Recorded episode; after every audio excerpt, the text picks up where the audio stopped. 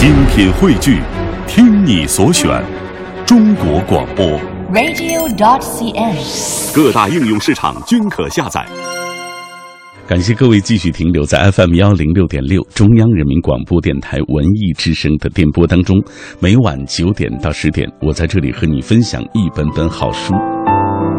今天晚上我带来的这本书是风里的作品，叫做《领导力二十一箴言》啊，这本书。关于领导力这个概念，其实对于我，对于电波那端的很多朋友来说，可能都是陌生的。因为我们的节目更多的为大家介绍的都是文学类的，或者是社科类的一些作品啊。有关于领导力，包括领导力心理学这方面的作品很少，所以以下我们就请出风里来跟我们一起分享他的这部作品《领导力二十一箴言》。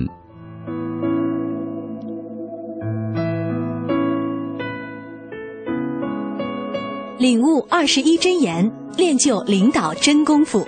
惠普中国前总裁孙振耀，乔治华盛顿大学中国研究院院长肖之星联袂推荐。一个优秀的领导者应该是一个激励高手，他能够使员工在工作中化被动为主动，不断挖掘员工的内在潜力，体现其最大价值。在这本书中，你可以看到以下内容：一、无懈可击的演讲技巧。二、促使能力提升的快捷之道；三、应当掌握的激励哲学；四、培训游戏。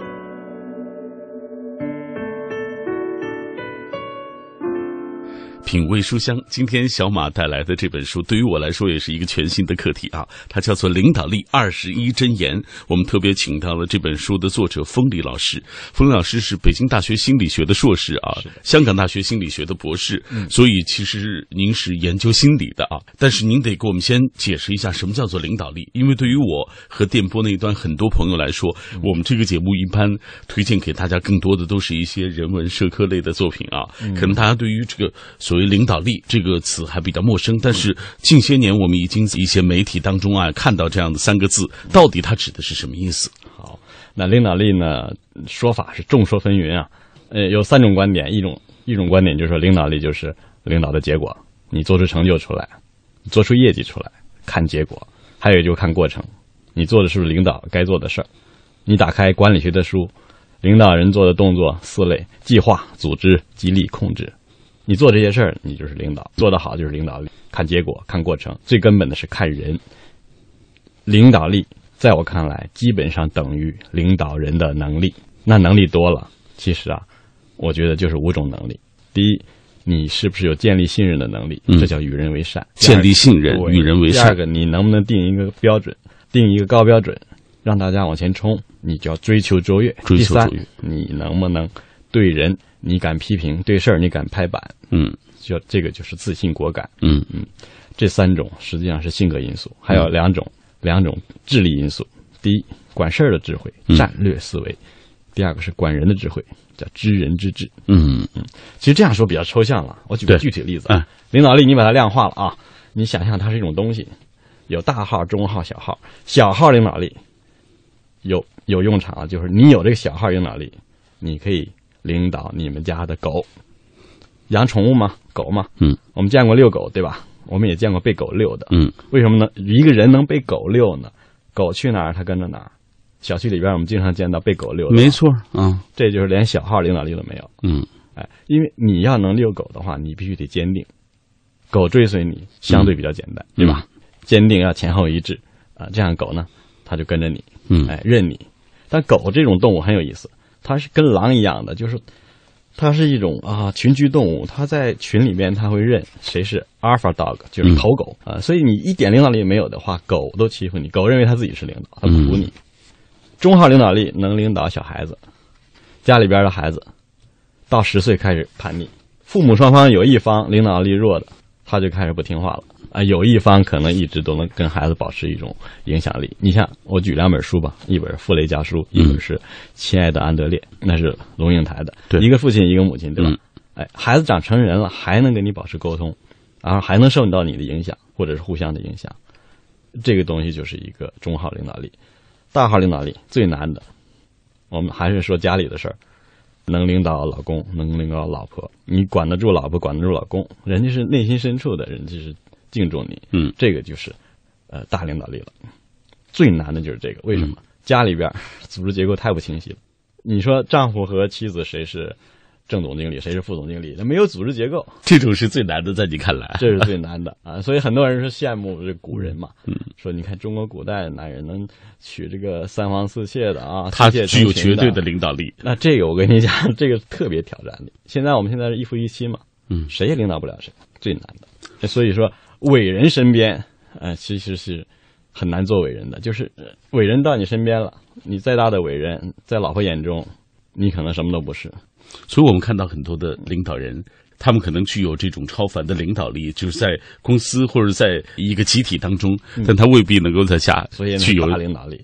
所以中国人讲的古话很有道理。嗯，修身，修炼领导力，然后齐家，家里边井井有条的。嗯，从你那个宠物狗到你的小孩子，到你的老婆，你都能管得井井有条。当然反过来，你管老公也是一个道理，这叫齐家，然后，哎，治国平天下。嗯，是有道理的。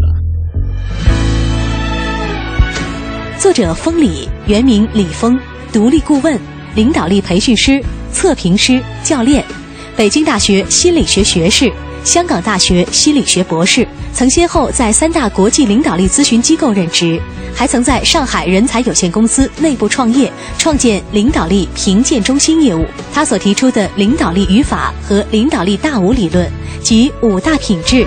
卓越领导力心理基因解码等专著，影响了众多企业、咨询机构以及领导者。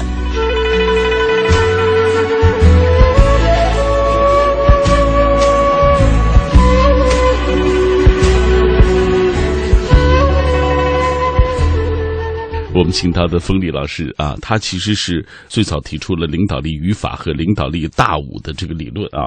先给大家解释一下什么叫语领导力语法。哎，这语法是太重要了，嗯因为众说纷纭，学派三派。第一，领导力就是个人特质，那有人不服了，谁都能做领导。领导力就是一个工程，谁按领导的方式做，谁都能当领导。嗯这就是行为学派的，嗯两派了吧？还有第三派，第三派是情境领导力，就是看情况，什么情况下什么人就可以成为领导。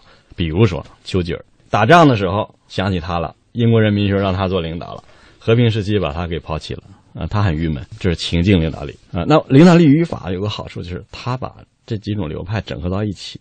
第一，名词是结果，领导做的好不好看结果，看结果看什么？看名词，名词就各种指标啊。然后动词看领导过程，然后形容词看领导个人，你是谁，你做什么，你达到了什么。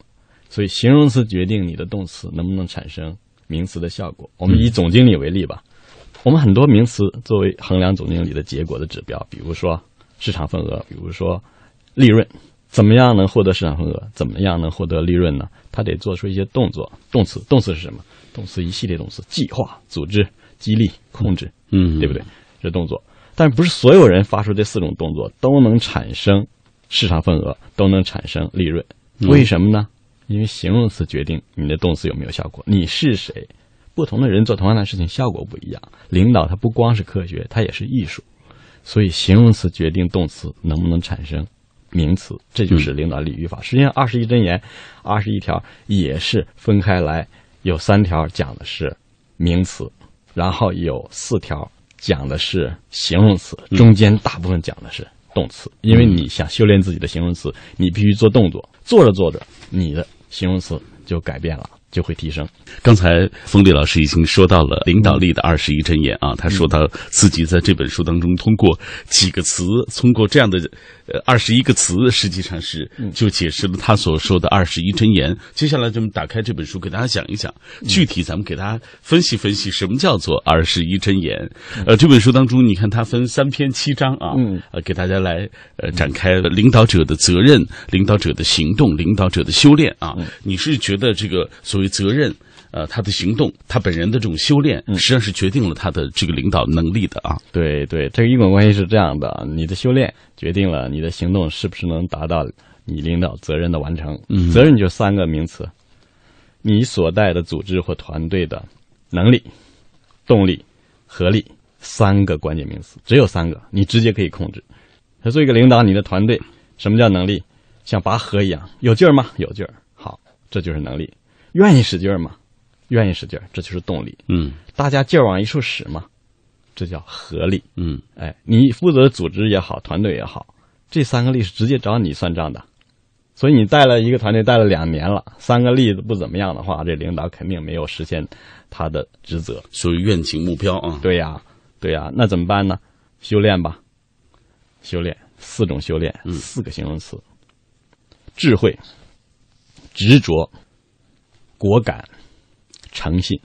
你修炼这个吧，这个是写着修炼的。那怎么办呢？不能光想啊，得得有行动。做。嗯，比如说，你总给人钱，你总帮别人，你为别人花钱，花着花着你大方了，嗯就这个道理。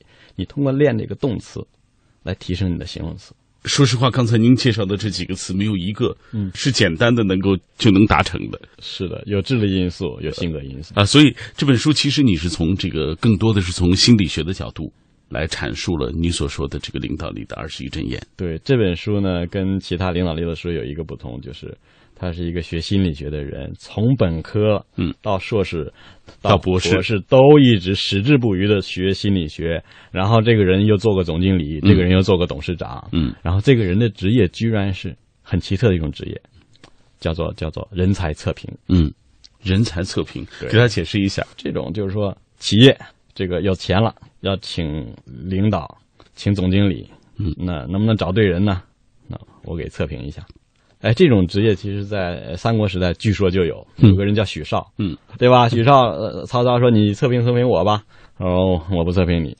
回来人家问他这人怎么样？曹操，许绍说了，这个是就那句名言了：治世之能臣，乱世之奸雄。嗯，哎，这测评报告出来了，《三国志》那是一本史书，跟《三国演义》不一样。对。啊，基本是真实程度应该是超过小说的，那对对对。肯定的了。嗯。呃，作者陈寿其实他也是做测评的，他不是编年体，他按人物传记来来写历史的，所以他写到诸葛亮的时候，嗯。呃，他有一个评估，呃，第一句话说的是业绩，说诸葛亮连年征战未能成功，盖应变将略非其所长。那后边这个应变将略非其所长是对他领导力的一个诊断。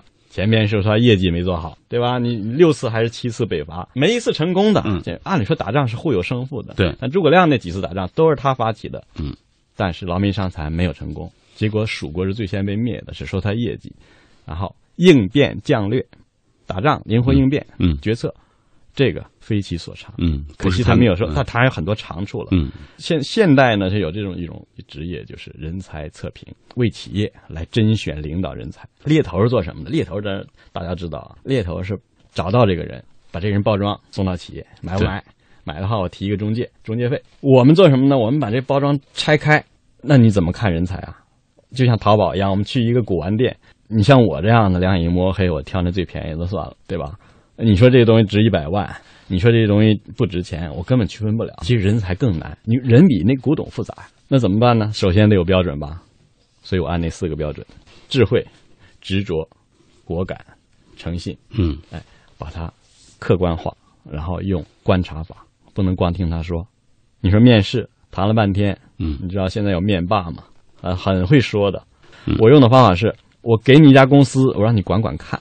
我用一天、两天、三天的时间，我让你做一个总经理应该做的事儿。我给你一家公司假想的公司，像真的似的，嗯。你就上三天班吧，你就处理一些人际关系问题，你就处理一些战略决策的问题，嗯，你回一些 email，你跟一些人谈话，我就在旁边观察。我想问的，比如说，就是嗯在这三天当中，你会他设置一些情境，还是就是看他基本的一些处事的能力？呃，我完全是控制好了这个实验条件，所有的人都做同样的事情。嗯，我有一个数据库，比如我测一百个总经理，同样的事情就见出高低了，我就看结果，嗯效果怎么样。比如说，搞这个业绩这个总评，一年一度的业绩评估，有一个沟通，他对他的下属做一个沟通，你今年做的怎么样啊？这一沟通，有的人就是跟他沟通以后，有的下属能力也提升了，嗯，动力也提升了，然后合力也提升了。嗯有的不行，有的这三个力都往下走了。所以这个高低是通过实战可以看出来，这个实战是模拟的。所以冯立老师应该说既有这种学科的背景，同时又有实践的经验，这是一个测评领导人才的人写出的领导力的书。因为说阅人无数，大家都是平时呃生活中的经历的，我这个是职业经历，我就看这个的。哎，我靠这吃饭的，所以我测评了 N 个，应该说成百上千个职业经理人，嗯然后我总结出来领导力到底看什么，点是什么，领导力应该做什么。领导力到底是什么？长期以来，江湖各派对此争论不休，各方观点也各有道理，但是放在一起却不能兼收并蓄，因为大家在用不同的语言讨论同一个问题，这就相当于鸡同鸭讲，结果只能是争论、辩论多，而共识、借鉴少。正是在这种背景下，作者封里在《领导力二十一箴言》中独创一派，在长期的理论研究与实践总结中发明了领导力语法模型。只要领导者遵循这个模型，掌握书中的二十一条箴言，便能形成自己独特的领导力模型，成为一位优秀的领导者。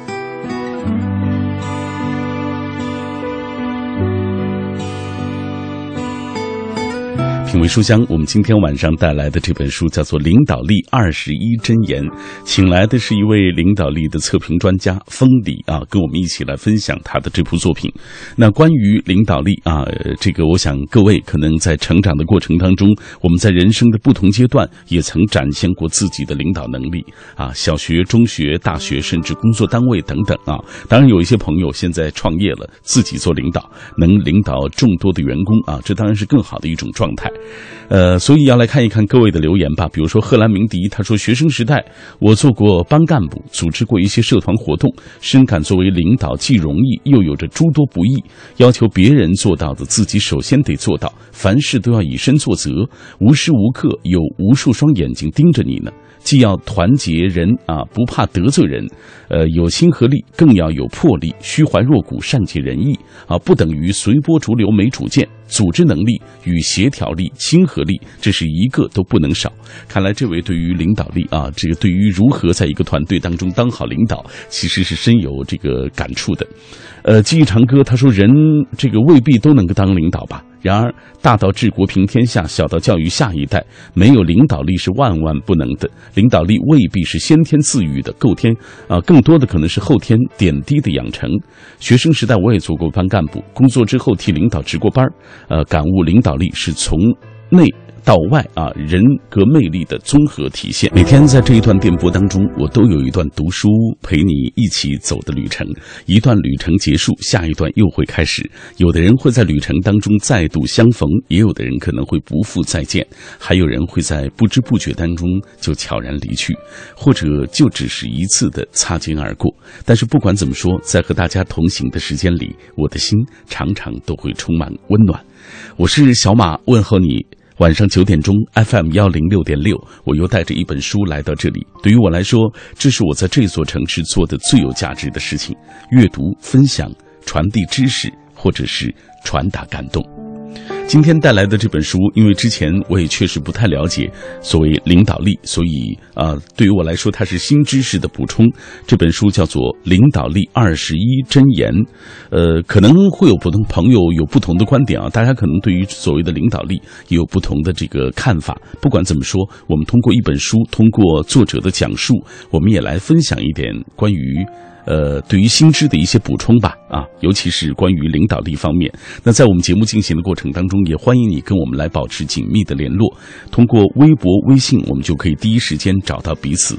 我们也来分享几条朋友们在微信平台当中的留言。自然说，他说领导力，我觉得我还可以，但是我这人心理准备不强。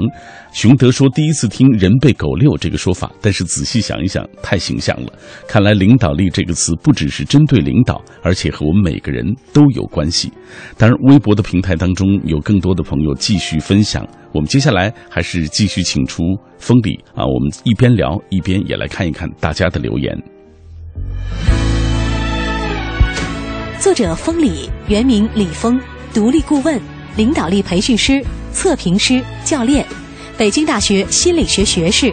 香港大学心理学博士，曾先后在三大国际领导力咨询机构任职，还曾在上海人才有限公司内部创业，创建领导力评鉴中心业务。他所提出的领导力语法和领导力大五理论及五大品质、卓越领导力心理基因解码等专著，影响了众多企业、咨询机构以及领导者。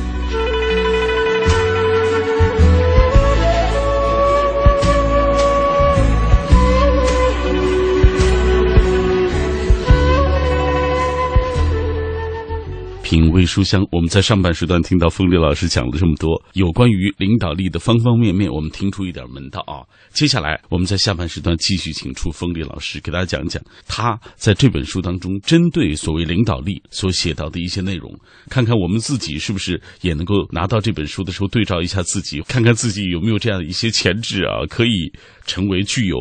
卓越领导力的人，来，风雷老师，咱们继续给大家讲一讲啊。好啊，嗯嗯，呃，刚才咱们上半时段说了那么多，呃，你说领导力和语法啊，包括你在实战的过程当中，在管理公司的过程当中，在心理学的这个强大的这种支撑的背景之下，嗯，做人才测评的工作当中的所总结的一些经验，可能我们也会常常走进一些误区吧。比如说这本书当中你也说，领导者的一个就是五个常见的这种误区，呃，这个怎么讲？比如说大家都以为领导。力就等于影响力，那是从结果说的。呃，很多人就是像走火入魔一样，见人洗人脑，见佛洗佛脑。赢的是气场，输的是关系和信任。就是你对于下属，如果你见谁都给人影响，施展你的影响技能，然后给他洗脑的话，作为一个下属是很难说我不同意的。笑脸相陪，最后说领导讲的真对，心里想，嗯，领导，嗯，忽悠我。所以真正的。领导力的内涵是先建立信任，建立信任，对，然后真的关心下属，然后把组织目标和个人成长目标结合起来，这样的话，大家从内心里面真心的服气，愿意为你工作。所以，这个影响力实际上是一个误导，执行力更是一个误导了。它是一个结果，这事儿做得漂亮，怎么能做得漂亮？通过别人实现目标，那个叫管理，对吧？执行力是结果，它不是领导力的本质。你要想有执行力的话，你必须。有四个品质，你要有智慧，你要知道引领方向是对的，方向错了就完了，对吧？第二，你要执着，你的标准很高，大家才会努力。第三，你要有勇气，敢拍板，对于事情，对于人，你敢把不胜任的人、捣乱的人拿下。当领导都是要得罪人的啊！有了勇气，然后最根本的是及格线，你得有诚信，这样大家觉得你这个人不拿他当工具，你拿他当人，人家愿意把职业生涯的三五年托付给你。诚信啊，嗯，所以有了诚信，有了果敢，有了执着，有了智慧，你才能执行到位啊。举个例子，智慧、战略思维吧，对吧？领导的指令你听不懂，你怎么执行呢？然后你不能让大家有动力，你怎么能执行呢？你靠你一个人可以吗？所以执行力好不好是看结果的，但是他不能说领导力的全貌是什么。至于情商，那就更加误导了，因为情商按照情商之父。Daniel Goleman 写了一本书关于情商的，很时髦。现在情商已经变成我们日常语言，但是他实际上按照这个原作者的观点，他认为情商有十八条。你一看你就觉得哇，太乱了，这十八条之间没什么关系。嗯，他说他情商高，说这位善于察言观色，那位说那人情商高，那个人说他有影响力，这完全两回事儿。所以呢，情商十八条都好的，你根本找不着。领导力不需要一个人完美。最关键的，你找出来，一二三四，就那么四点。所谓智力，所谓一个执着，对，所谓果敢，对，嗯，所谓你的信任，是的，嗯，你要具有这样的几个基本的能力。对，其实这也不是什么新的发明，英雄所见略同。呃，《孙子兵法》里边有五个字，他说：“将者智、信、仁、勇、严。”嗯，五个字儿表达的就是我那四个意思。嗯。领导力到底是什么？长期以来，江湖各派对此争论不休，各方观点也各有道理，但是放在一起却不能兼收并蓄，因为大家在用不同的语言讨论同一个问题，这就相当于鸡同鸭讲，结果只能是争论辩论多，而共识借鉴少。正是在这种背景下，作者封里在《领导力二十一箴言》中独创一派。在长期的理论研究与实践总结中，发明了领导力语法模型。只要领导者遵循这个模型，掌握书中的二十一条箴言，便能形成自己独特的领导力模型，成为一位优秀的领导者。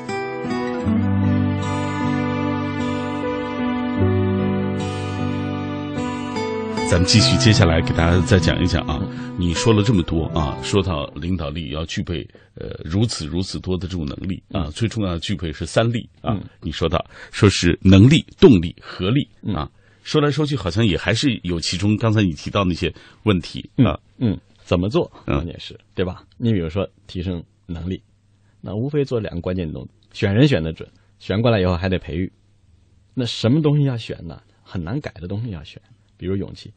没有勇气的人，你你选过来以后，你培养他勇气那是很难的。当然，精力也很重要了，但是有些东西它是天生的。现在美国心理学家研究出结果了，说三分之一领导力品质是遗传的，可怕吗？不可怕。还有三分之二是后天的。嗯，但你不要太乐观，三分之二是后天的。其实你看到这个人已经长长大成人了，二十多岁、三十多岁已经长成了，后天那些东西已经用完了。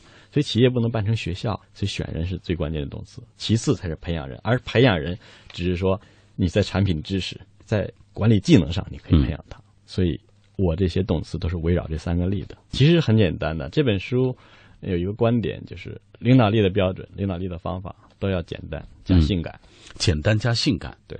哎，我觉得这两个词儿都不好理解啊。简单，我们看上去是，其实它是一个挺复杂的事情，但是你说是简单，性感就更没法说了。简单呢，就是说东西要少，少的话能记得住，记得住才能落地。呃，简单呢，还有一个意思就是，呃，你你不要让大家信邪，回归常识。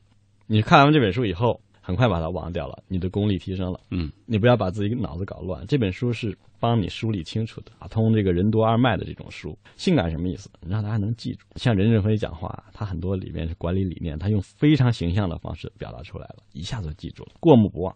这比较文艺嘛，文艺的东西就是你过目不忘啊，看一眼不能忘啊，就像一个美女一样，对吧？你看一眼就不能忘。所以你一来我们的直播室，你觉得这这里很性感，这里很文艺，这是一个文艺的地方，而且喜欢读书的人，将来很可能就是大领导。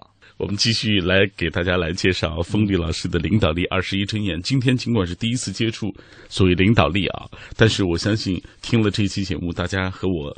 会有同样的一些提高啊，或多或少都会有一些提高。嗯，咱们说到了那么多啊，其实是最重要的，还是刚才你也不断的强调说他的这个行动力，其实行动其实是最重要的。嗯啊，行动当中，在你看来，这些比如说提升动力、提升合力、提升组织能力，其实刚才呢，咱们已经谈到了很多。嗯，这其中有相对来说最重要的部分吗？我觉得合力是最重要的，就是你让我选择的话，三个力。我希望合力是最好的，只能有一个最好的。我希望它是合力，而不是能力，也不是动力，像田地赛马一样，对吧？我的马不一定比你好，嗯，哎，但是我整合的好，我就能赢，嗯，合力很重要。动力有什么特点呢？动力很难维护，要随时维护，对。如果我们维护一个车的动力的话呢，那发动机经常加换机油嘛，对吧？我们有一个保养周期，员工的动力保养周期非常短，短到什么程度呢？谁也说不定。所以今天他有动力，明天可能一点什么事儿发生了，他的环境之中发生了一个事儿。没错，比如说他失恋了，嗯，啊，比如他文艺了，他说我不想做这个技术工作了，我想写小说了，那可能这个动力就废了，在你这儿就废了啊，在别的地方就有了。所以你要维护他的动力，而且他不同成长阶段。职业发展的不同阶段，他的动力也会在变。就是什么样能够激励他，什么东西可以激励他？一开始刚毕业，我们可以回忆一下我们我们第一份工作，我们可能就想学东西，我们想到一个大平台上。然后呢，我们结婚，我发现很现实，我们要房子。那这个时候我们很看重钱。到退休之前那个阶段，可能大家想稍微爽一爽，就是一辈子累也图不了什么，对吧？对。最后还是自己心理感受好。所以每个阶段不同的性格的人，在不同年龄段。不同的职业发展阶段，他所图的都不一样，这也是激励的难度啊，动力很难维护。还有一个就是能力啊，能力实际上是选材啊，它是事半功倍的；育才啊，它是事倍功半的。所以这些动作其实呢，就是围绕着三个力组织的。你看，我们我们这里边形容词只有四个，名词只有三个，但中间过程就很多了，五花八门。十四个动作，没错。做一个领导者的过程当中，他可能也会有一些禁忌的东西，这些禁忌东西决定了他是不是能做好。对呀，最重要的一个就是不信邪。嗯，现在我接触过很多企业家，嗯，呃，还有高级职业经理人，呃，他们很多人信邪，嗯啊，我希望能够改变他们，不要信邪了。走怎么讲他们？他们信什么呢？有信书的，有信远道和尚的，有信最佳实践的。有信这个大企业经验的，嗯，呃，有信制度流程的，有信这个大企业做过高管的人才的。但是你知道，他们信肯定都有原因，你听上去好像都有点道理。他逻辑上是表面上是通的，比如说成功经验，人家能成功，我们有个概念叫复制成功，但成功很难复制。对。对不对？咱们在说大企业经验，很多人都觉得啊，大企业它总结出来的这样的一些经验，嗯，对于我们来说可能会有一个怎么讲？我们可能照搬，嗯，或者说是不是能够遵循他的这个路就能够走一个捷径？对啊这是很多人想你跟大企业学大企业的企业家笑了，说我比你还头疼呢。像马云，马云说，那我我小企业的时候那个痛苦是比较少，嗯我企业越大，我痛苦越多，我忧虑越多，我焦虑越多，嗯我越累。然后那个杰克韦尔奇也会笑啊，你还向我大企业学，我的动员我的下属向小企业学习。哎，这我不是瞎说的啊，嗯这是有有据可查的。嗯所以大企业它有大企业的问题，嗯小企业有小企业的问题。啊不同企业，它的最佳实践不可以互换的，嗯因为它基于资源，它基于不同的战略，所以很难复制。那所以针对这种不信邪，你觉得给出的良药就是让他们回归回归常识常识，然然后呢，呃，我们大数据时代要相信数据，嗯，但同时也要相信直觉，几次重复了回归常识啊。嗯你为什么要强调这一点？因为管理是最简单的事情，不要把它复杂化。因为我们说管理目的就是商业管理也好啊，非盈利组织的管理也好，都是为了实现一个简单的目标，就是用钱来做一些事情，跟卖瓜子儿一样嘛。最简单的商业模式就是说我首先我得有瓜子儿生的，嗯炒熟了，找个地方一蹲，卖出什么价钱，收入比开销多，这叫盈利，就这么简单。嗯嗯，但是很多职业经理人他学了很多商学院的东西以后，满脑子都是概念，但最根本的忘了，忘了什么？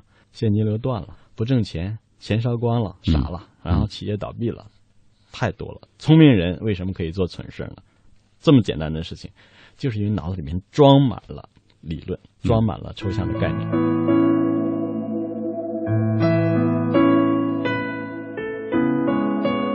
领悟二十一真言，练就领导真功夫。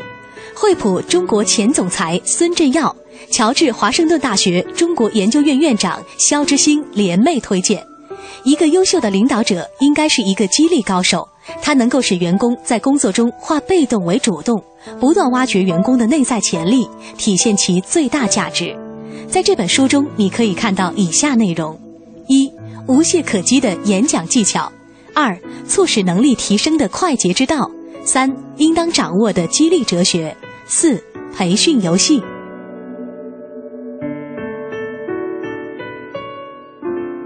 不信邪还有呢，嗯。那个就比如说这个信那个远道和尚，有人有一句话是呃说的有一定道理啊，大企业做人，嗯，小企业做事儿，嗯。啊，你说我从大企业挖一个人才过来，他做的那么高岗位了，再有人能不能做呢？第一，这个人很可能是很会做人，嗯不太做事儿，因为企业大了，平台好，商业模式好，所以他在那儿可以成功。到你这儿真刀真枪的干了，他可能就不出业绩了。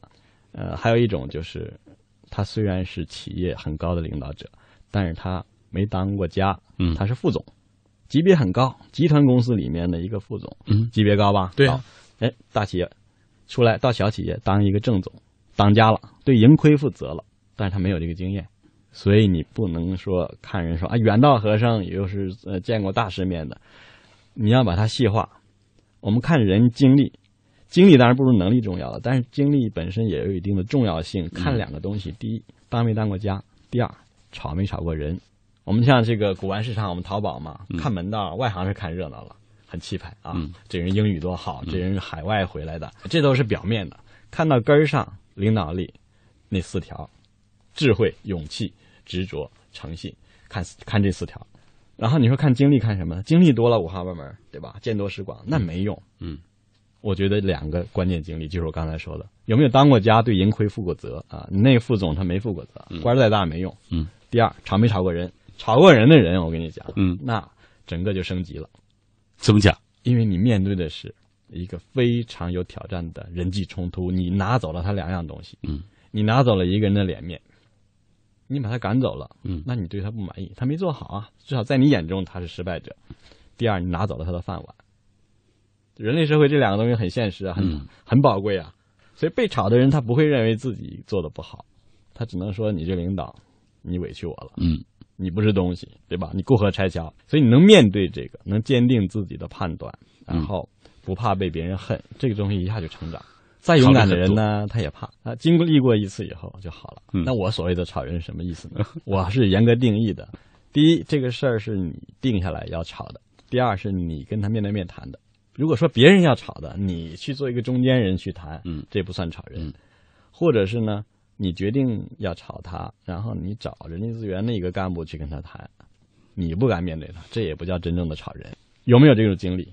绝对不一样。就特别强调，就是面对面也要告诉别人我要炒你。对，而且这里边就是跟你的管理年限没关系。你说一个人当个十年的总经理，另一个人当了三年，谁有经验不一定，经验值不一定。哦，这十年风平浪静，那边很多波澜，嗯啊，经历过并购，经历过裁员，嗯啊，经历过战略转型，嗯啊，经历过财务的告急，嗯，那他真是经历丰富了。那边十年风平浪静啊，风花雪月。关于领导人的这个禁忌，我们再给大家讲几条。嗯你特别提到了，你说不当工作狂，嗯，我觉得这个好像也不能理解，为什么认识的可能很多人，当然我所认识的都是小企业的一些些朋友啊，嗯他们自己做，他们自己是纯粹就是工作狂的那种。自己当工作狂呢，有两种工作狂，嗯一种是自己工作狂，但是不要求别人是工作狂。这种东西呢，这个它属于个人选择问题。妄图通过自己的这个行为，希望引领其他人。对其他人做到一半了，其实也不错嗯啊。他把自己累个半死啊，其他人累了四分之一，我觉得这个比较好。比较不好的就是他自己是工作狂，他也要求别人是工作狂啊。比如说他没有生活，或者是他是企业家，这个身家性命都压在这儿了，哎，所以他呃其实他不用上班，因为他从来不下班啊。我接触过企业家多了，嗯身体好的少，身体好的少，因为都累坏了。嗯所以从成功角度来讲，世俗意义上的成功呢，应该说可以用金钱来衡量，也可以用权力来衡量，嗯而权力跟金钱可以换算的。嗯、但是归根到底，你没有健康了，我很难认为你是成功的。比如乔布斯啊，五十出头挂了，你能说他很成功吗？起码他的成功他没享受到。你得活着吧，嗯对吧？你得活着达到一般寿命吧。所以里尔克说：“挺住意味着一切。对呀，对呀，所以这个东西好。话又说回来，员工企业不是他的，你能指望他像你一样工作狂吗？不能吧。然后人的本性是什么？对吧？人的本性是要享受的吧，要平衡的吧。嗯，还有咱们要不要创造力？这个这个商业环境变化越来越快，然后对于创新的要求越来越高。人是在什么情况下最创新的呢？人是在一个安全的、舒适的嗯环境下是最创新的。所以你上边有个工作狂的老板，天天看着你是不是在那儿干活，有没有加班，这个东西有苦劳，但不见得有功劳。我们真正有创造力的是什么时什么时候呢？就就我个人而言，我也问过很多其他人，都是在闲散的时候，在跑步的时候，嗯在泡在浴缸里的时候啊，在品着红酒的时候，嗯，在抽着烟斗的时候，是不是这样啊？领导天天拿个鞭子呢抽你，你怎么能够出活呢？就是无暇顾及了。特别您这种活，嗯高智商、高智力活动，在这做主持的，如果有人在那看着你，我见我见过一些工厂啊，嗯这是单向玻璃，监工在那儿就看着，嗯。上厕所都得请假，嗯。啊，都得跑着上厕所，啊，然后赶紧回来。那这种事是干一些这个很简单的体力劳动的，，嗯体力劳动，对吧？嗯。所以你说你说工作狂他到底好处多还是坏处多嗯？呃，还有你特别提到的一点就是不搞政治啊，嗯。所以你说领导者必须要懂政治，但是不可以搞政治，嗯。这个东西可能很多人也不太不太了解啊。政治呢，我见过很多企业家嗯。自自称说我们这没政治，嗯，但是不可能没政治，嗯，只要有一个人就会有脸面问题，只要有两个人就会有关系问题，只要有三个人就有政治。嗯，有人就我们说家里边多纯洁呀，和谐的三口之家也有政治，对。因为有的时候你看啊，爸爸说爸爸好，妈妈好啊，嗯，孩子一看妈妈不在，爸爸好，然后妈妈也问，孩子一看爸爸不在，妈妈好，两个人同时问都好，小孩儿他也是在政治环境里，太爱他妈妈了，他怕他爸爸吃醋，嗯，所以一家三口这么和谐的关系都有点小小的政治，嗯。啊，这个政治是中性的啊，我没有没有贬义，是嗯。但是呢，你要控制。拉帮结派到一定程度，亚文化冲突到一定程度，结盟到一定程度，而游戏规则没有建立的话，就会变成癌变。嗯，但是你知道，冯刘老师，嗯总有那种亲疏远远近的关系嗯啊，总有脾气相投的关系。嗯比如说我跟着你一起创业，嗯那咱们俩可能这个肯定是心意互通的，对起码在一段时间之内，聚集的人更多的时候，那我们这个关系可能就显得要更亲近一点。对呀、哎这是个关键问题啊。对，我想讲两点，一个是这个叫做刺猬效应，嗯还有一个呢，就是不要怕这种东西。有些人，比如你读唐骏的书，嗯我也见过很多类似唐骏这样的管理风格的人，嗯他跟所有人保持一个距离，是。我是不主张这样的，嗯。因为这样的话，你不是一个真实意义的人，你没有温暖，嗯。你是一个冰冷的人，嗯。对吗？但是呢，我也不想就是弄太沆瀣一气，嗯。呃，所以有个理论叫叫刺猬理论，就是刺猬在一起冬天取暖啊，在一起抱得太紧肯定太近刺到了。彼此啊，啊，太远的话起不到取暖的作用，就散了。嗯。啊。所以我觉得这个，呃，我觉得要做真性情的人，而且要让大家知道，在这种文化里面，什么人能得到亲近，什么人在这组织里边能够混得好，嗯这就是一个文化强的一个价值观。嗯我经常问，我说你们这儿什么人混得好？他说啊，我们这儿跟老板关系好的、听话的混得好。哦，这是一种企业文化。嗯另一家企业他说我们这儿业绩好的嗯，别的没用。哎，我就说啊，这结果导向的文化。嗯嗯啊，哎，我们这儿就长得帅的混得好，嗯长得难看的都是受歧视的啊。我明白啊，这是外貌协会的。所以每个的文化就是看大老板跟谁近，跟谁远，这就是一种文化。嗯嗯，所以你知道这一点的话，你可要选择选择啊，我该跟谁近，该跟谁远。所以这个政治生态其实也决定了，呃 所谓企业的这个领导层或者企业的这个领导者的这个能力。其实啊，政治啊，我们想到的就是勾心斗角。嗯其实政治里边有一个爱情的东西，爱情是最最可怕的政治。嗯，怎么讲？办公室恋爱，如果你做的不好的话，这就是癌变。嗯老大跟其中一位女下属如果有有浪漫的关系，嗯或者说暧昧的关系，这个危害非常大。而且特别是这个关系是不正当的话，这个危危害没有公平而言，完全混了，游戏规则完全乱了。